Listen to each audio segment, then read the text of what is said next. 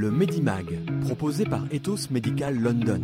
Qualité, intégrité et résultats. Et en partenariat avec themedicalfrontier.com, les actualités médicales simplifiées. Et aujourd'hui dans le Medimag, nous vous parlons des médicaments. Alors les médicaments d'aujourd'hui ont tous des noms très durs à retenir et à prononcer.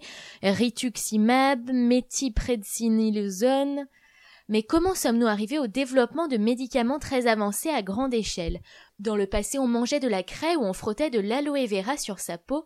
Comment sommes-nous arrivés là où nous en sommes aujourd'hui? Bien sûr, la médecine a commencé en utilisant la nature et les matériaux dont nous disposions autour de nous. Au fil des années, nous avons trouvé des façons d'augmenter l'effet de ces matériaux en augmentant leur puissance.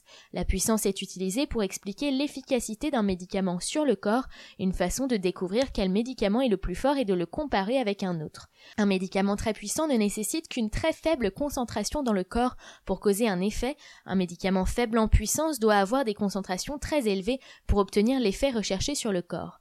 Beaucoup de sociétés de développement de médicaments ont de gros problèmes avec cela, car seule une certaine quantité ne peut être mise dans un médicament. Si la puissance est vraiment très faible, le médicament n'aura pas d'effet. Le problème existe aussi avec un agent trop puissant, les niveaux dans le sang peuvent être toxiques. Les sociétés pharmaceutiques doivent travailler sur la façon de mettre une infime quantité dans le médicament, ce qui peut être difficile en faisant les formules. Alors quels sont les médicaments qui ont d'abord été exploités à leur état de nature pour ensuite être développés en médicaments efficaces? L'un des médicaments les plus connus et dont vous avez tous probablement entendu parler est l'aspirine. Le médicament est utile pour soulager les maux de tête, réduire la fièvre et réduire les inflammations. Vous serez surpris, l'aspirine à l'origine est un mélange de feuilles de saule et d'écorce d'arbres. Aujourd'hui, nous savons comment synthétiser artificiellement l'aspirine et c'est l'un des médicaments les plus largement utilisés dans le monde. Deuxième exemple, la pénicilline qui est un antibiotique extrêmement important utilisé pour tuer les bactéries nocives. Alexander Fleming l'a découvert par hasard contenu dans un champignon. Depuis, nous avons été en mesure d'utiliser ce que nous avons appelé la pénicilline pour créer d'autres antibiotiques qui peuvent tuer des bactéries.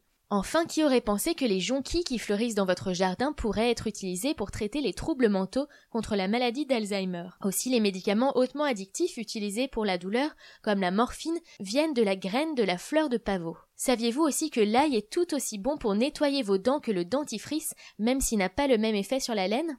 C'est clair, la médecine et la nature vont main dans la main et l'un ne pourrait pas vivre sans l'autre.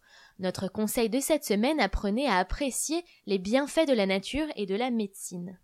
Le Medimag, proposé par Ethos Medical London. Qualité, intégrité et résultats. Et en partenariat avec themedicalfrontier.com, les actualités médicales simplifiées.